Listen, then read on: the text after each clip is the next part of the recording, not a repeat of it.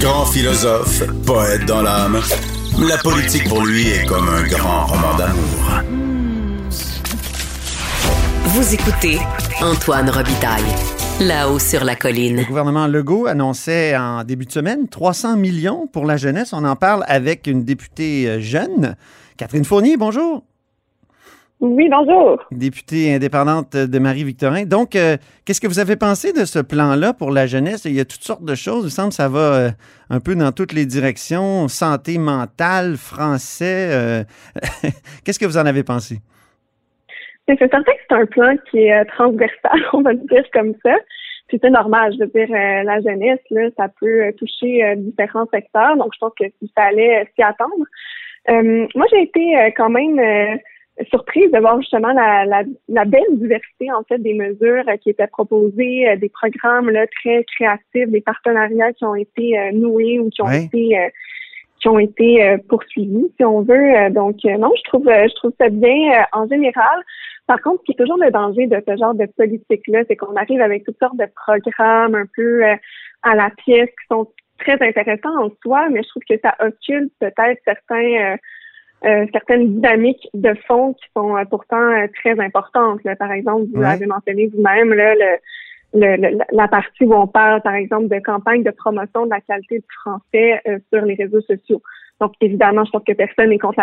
Moi, personnellement, je trouve que c'est, c'est très bien comme idée, mais encore faut-il donner les outils aux jeunes de bien maîtriser la langue française dans les écoles en partant. Mm-hmm. Donc, est-ce que cette est-ce que cette question-là est, est traitée dans le plan? Donc, moi, c'est c'est mon impression, j'ai l'impression qu'il y a beaucoup de, de belles mesures, mais est-ce que les réflexions de fond sont réellement faites? Euh, lorsqu'on parle, par exemple, aussi des initiatives pour valoriser la, la citoyenneté, euh, d'accord, mais encore faut-il justement qu'on ait des, des véritables cours d'éducation à la citoyenneté dans les écoles. Je sais que c'est l'intention du gouvernement, on en a déjà d'ailleurs euh, parlé ensemble, mais on attend toujours le moment où ce sera implanté. Et là, bon, dans la politique jeunesse, on parle d'outils de formation à l'exercice du droit de vote, euh, de démystifier le système démocratique avec des jeunes plus vulnérables, par exemple. Ben, à mon sens, en fait, ce travail-là devrait être fait avec tous les jeunes québécois euh, dans les écoles. Donc, c'est un peu euh, c'est un peu le constat que je me faisais en lisant le plan.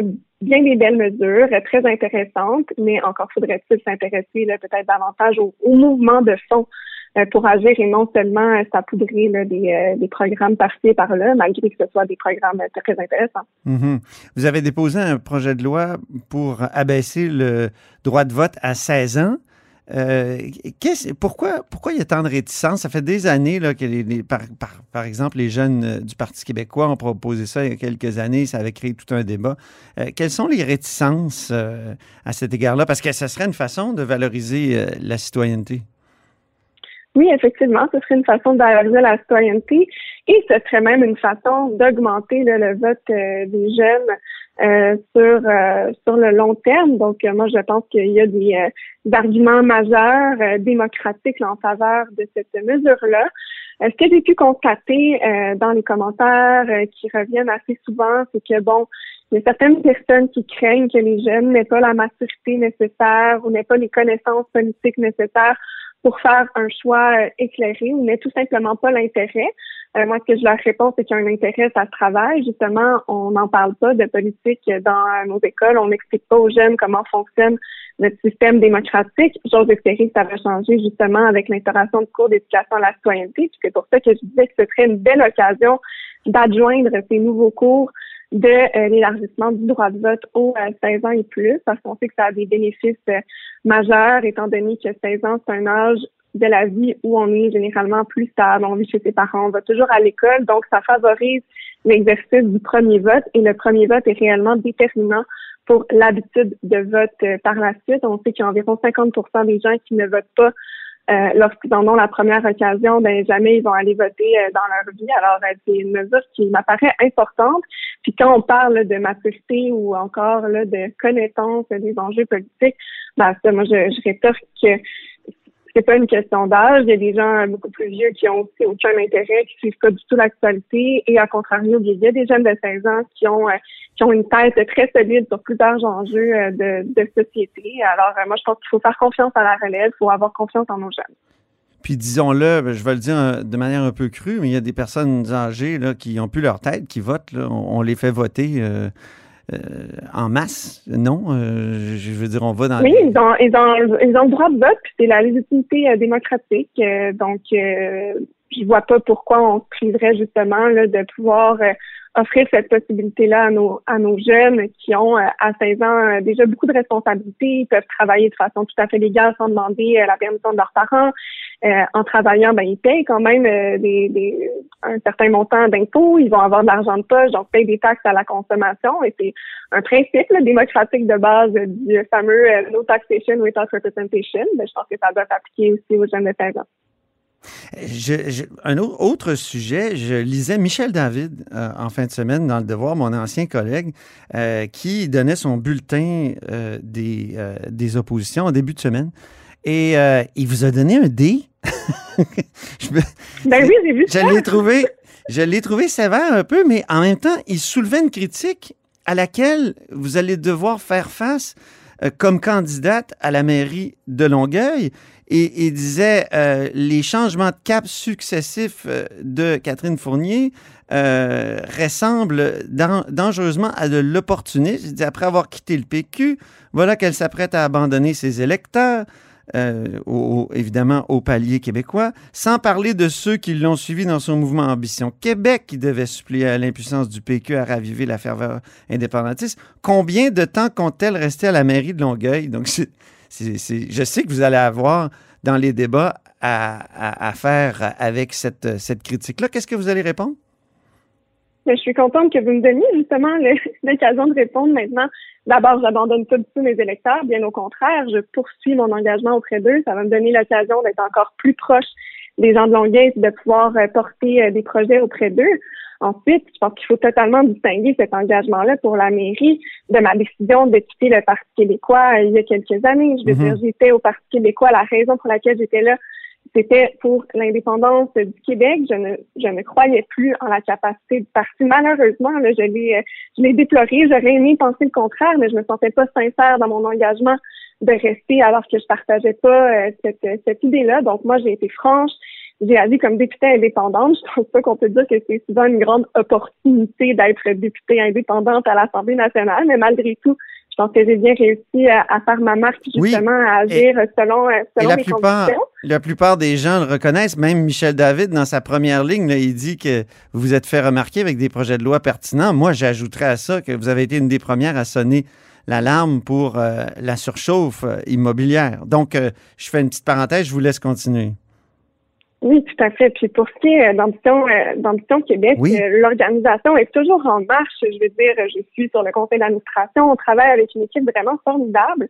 Donc, euh, si M. David m'avait posé la question, je lui aurais répondu volontiers que Ambition Québec existe toujours, qu'il va toujours exister, même dans l'éventualité où je suis élue à la mairie de Longueuil. Il y a des gens vraiment extraordinaires qui travaillent. Il y a un comité qui a été formé la semaine dernière à l'Université de Montréal. Donc, il y a une belle vitalité euh, de l'équipe. Puis euh, bien au contraire, c'est pas parce que je ne serai plus nécessairement députée ou euh, parce que je ne suis plus à l'Assemblée nationale, que je ne suis plus souverainiste pour autant et qu'un projet comme cela ne peut pas se poursuivre. Je veux dire, pas un projet qui est lié à ma personne. Au contraire, il y a des centaines de personnes qui sont impliquées. Donc, moi, je réfute totalement à l'idée selon laquelle j'abandonne ces gens-là. Bien au contraire, encore hier, j'ai fait une rencontre avec avec les membres de l'équipe. Euh, alors, euh, c'est distinct, mais ça se poursuit. Je peux tout à fait être une souverainiste et mairesse de Longueuil. L'un n'empêche pas l'autre.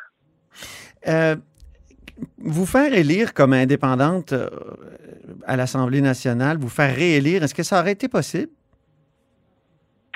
Ça aurait été difficile. Impossible, je, je ne dirais pas ça.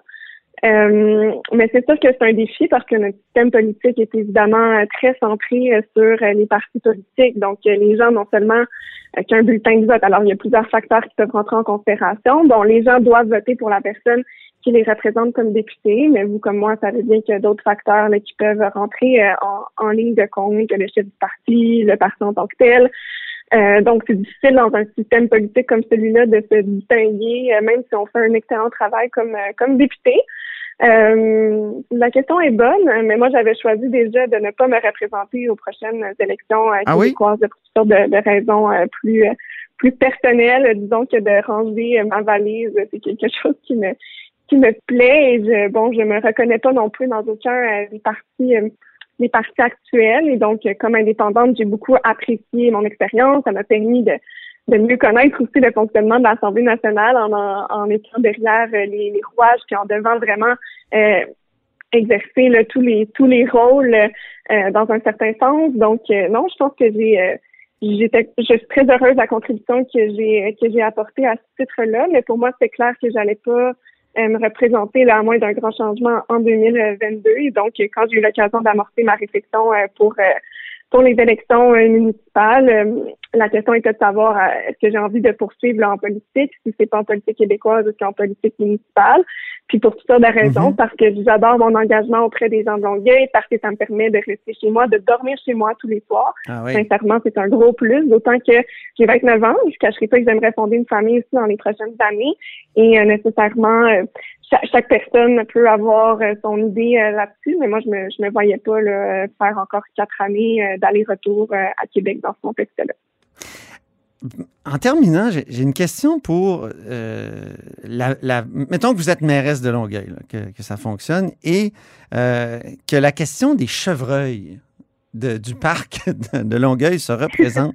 Quelle serait votre décision? Étiez-vous plus euh, favorable, vous, à, l'euthanasie des chevreuils ou au déplacement?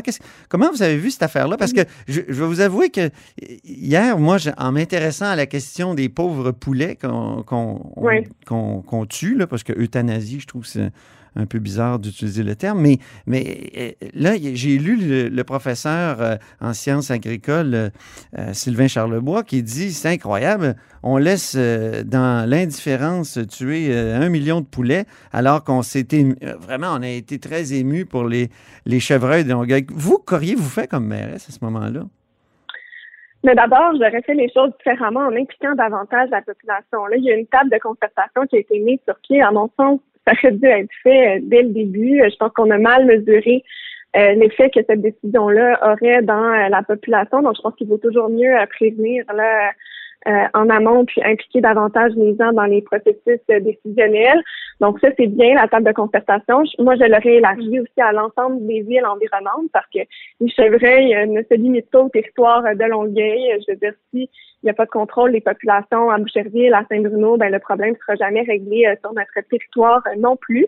Alors, je l'élargirai, puis en incluant évidemment des experts et euh, je suivrai en fait les recommandations de cette table de concertation-là, qui comprendrait les citoyens, des experts.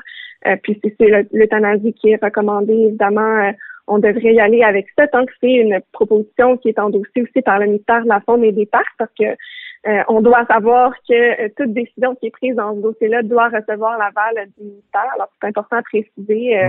Euh, donc, voilà. Est-ce que ça avait été le cas pour, la décision, la première décision initiale de, la, mairie? Je crois qu'il n'était pas encore rendu à avoir l'approbation du, ministère si je me trompe pas. Très bien. Ben merci beaucoup. Je, suis content que vous ayez accepté de, vous mettre dans la peau d'une future mairesse. Et Et on vous retrouve pas à l'automne, hein? Je pense que vous venez. Euh, oui, je serai là. Je serai là à la rentrée quand même. La campagne euh, municipale commence le 17 septembre. OK, vous, allez être là à la rentrée. OK, ben merci beaucoup. Bon été, euh, Catherine Fournier. Merci à vous M. Robitaille. Députée indépendante de Marie-Victorin. Et c'est tout pour nous à la hausse sur la colline en ce jeudi. Merci beaucoup d'avoir été des nôtres. N'hésitez surtout pas à diffuser vos segments préférés sur vos réseaux. Tout est en ligne, puis c'est comme ça qu'on fait connaître l'émission. Et je vous dis à demain.